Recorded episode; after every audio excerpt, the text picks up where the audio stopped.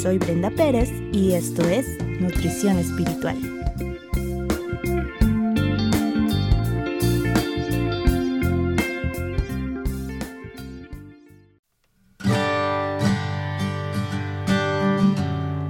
Solo un poco.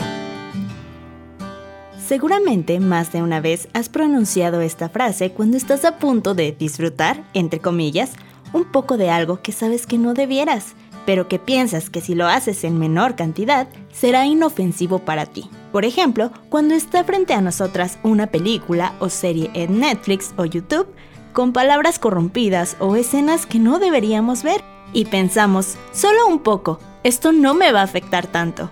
O tal vez queremos entablar una conversación con alguien que sabemos que nos va a hacer caer y que puede representar una tentación a nuestra vida y pensamos, solo un poco, yo lo puedo controlar y decidir cuándo parar. ¿O qué tal cuando nos enojamos y sabemos que debemos responder con amor? Sin embargo, nos dejamos llevar por la emoción y decimos, solo un poco de descargar mi enojo con esta persona y que vea que lo que hizo estuvo mal y ya después le pido perdón o incluso con nuestra mente. Dejamos volar nuestra imaginación con pensamientos que sabemos que no son buenos y pensamos solo un poquito y ya. Pues hoy quiero mostrarte que ese poco que estamos permitiendo en nuestra vida puede afectarnos tremendamente. Y qué mejor ejemplo que el de Eva, la primera mujer en la tierra que a pesar de que Dios le había dado la indicación de no comer del árbol del conocimiento del bien y el mal, Satanás, que es representado por la serpiente, le dijo, no pasa nada, no morirás, solo que Dios no quiere que seas como Él. ¿Y qué hizo Eva? Le creyó. Pensó que si desobedecía solo un poco, no vería alguna consecuencia sin embargo, hubo tal repercusión que hasta la fecha estamos pagando las consecuencias de ese poco que Eva permitió. El apóstol Pablo en el libro de Corintios nos da una clara explicación del por qué el admitir solo un poco de pecado en nuestra vida nos afecta gravemente. Es en Primera de Corintios capítulo 5 versículos 6 al 8. Como contexto te platico que Pablo había fundado esa iglesia y la había dejado con la sana enseñanza pero tiempo después de su partida se infiltraron nuevamente aquellas prácticas de la cultura griega que los corintios hacían, a tal grado que uno de los miembros de la iglesia cometía el pecado de fornicación con su madrastra, y los corintios lo estaban permitiendo. Seguramente, como en esta época, pensaban, hay que ser de mente abierta, ya estamos en este siglo, no podemos seguir con ideas de antaño. Pero Pablo les responde ante tal permisibilidad con la siguiente frase que dice, no es buena vuestra jactancia o presunción. ¿No sabéis que un poco de levadura leuda toda la masa? Me imagino que has escuchado una receta para hacer un pastel en la que se tiene que poner levadura para que esponje y crezca. Pues esa es la función de la levadura, esponjar y dar volumen. Con tan solo poner un poquito de levadura, toda la masa se expande. De la misma manera, Pablo nos hace esa ilustración con el pecado. Un poco de pecado que permitamos afectará toda nuestra vida espiritual. Por eso nos dice en los siguientes versículos, Limpiaos, pues, de la vieja levadura para que seáis nueva masa, sin levadura, como sois, porque vuestra Pascua, que es Cristo, ya fue sacrificada por nosotros. Te lo voy a leer en la versión Reina Valera contemporánea, que dice, No está bien que ustedes se jacten. ¿No saben que un poco de levadura hace fermentar toda la masa?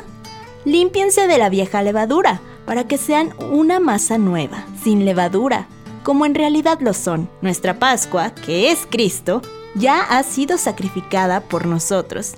Así que celebremos la fiesta, pero no con la vieja levadura, ni con la levadura de malicia y de maldad, sino con panes sin levadura de sinceridad y verdad.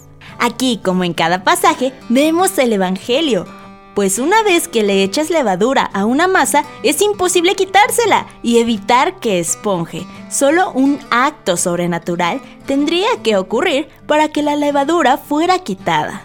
Pues Cristo es el único que puede hacer ese acto sobrenatural en nuestras vidas.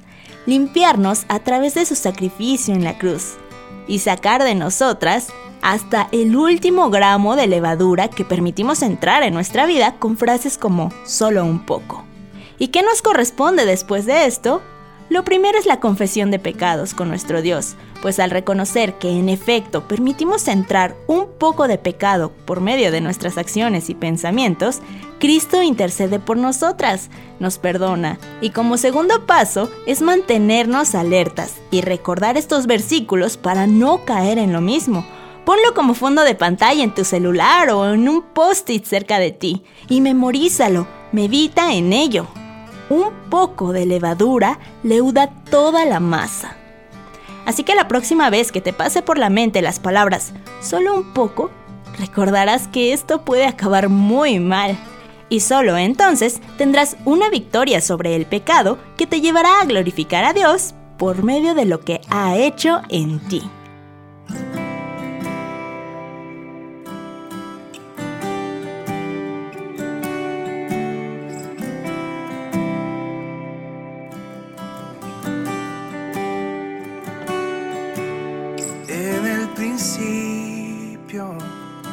Dios creador, antes el tiempo eras tú.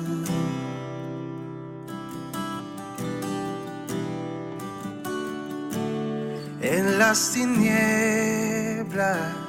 tu voz escuchó, con ella creaste la luz. Con solo hablar Creaste las galaxias con tu voz. Y tu aliento a los planetas forma Si los cielos te adoran, yo también. Puedo ver tu corazón en la creación las estrellas son señales de tu amor. Si la tierra te alaba, yo también.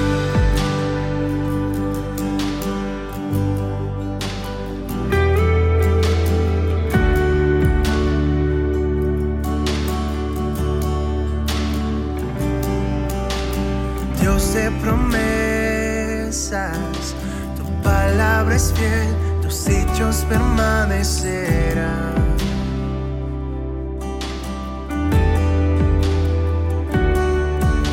Cuando abres tu boca, la vida y la ciencia siempre tu voz.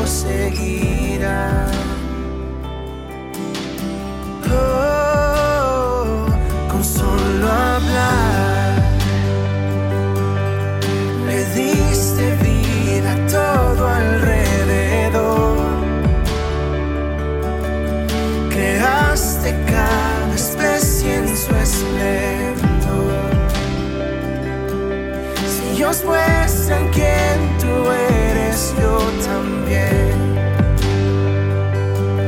Puedo ver tu corazón en la creación. Cada amanecer de tu amor.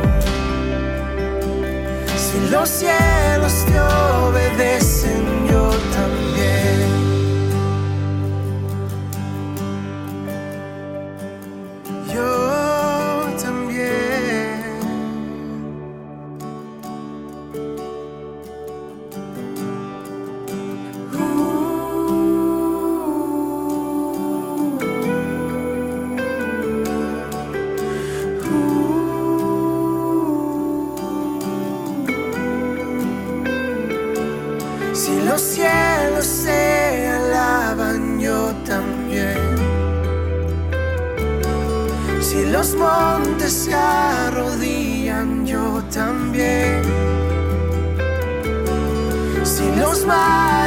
me someten, yo también.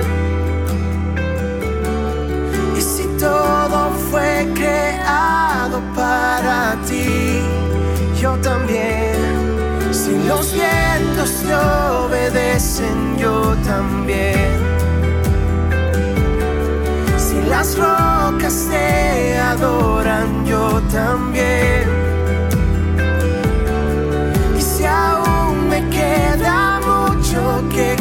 side.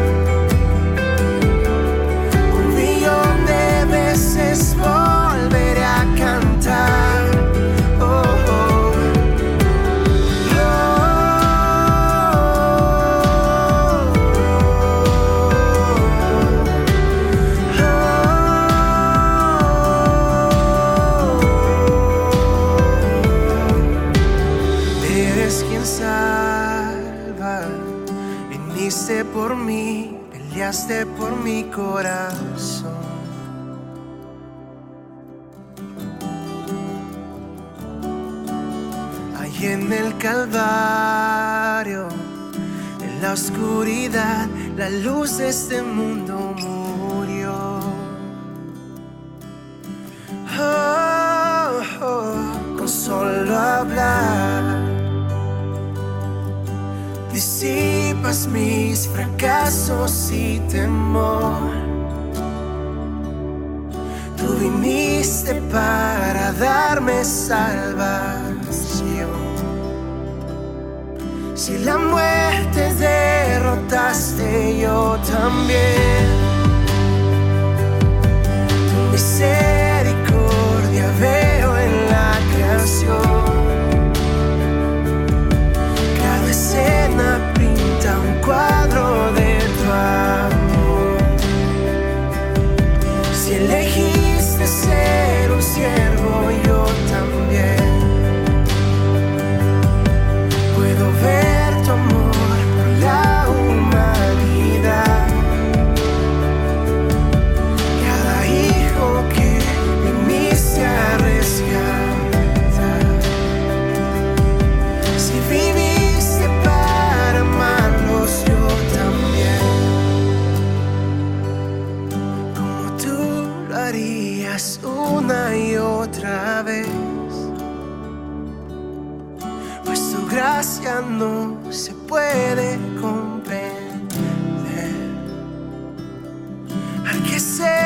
perdió, lo buscas otra vez.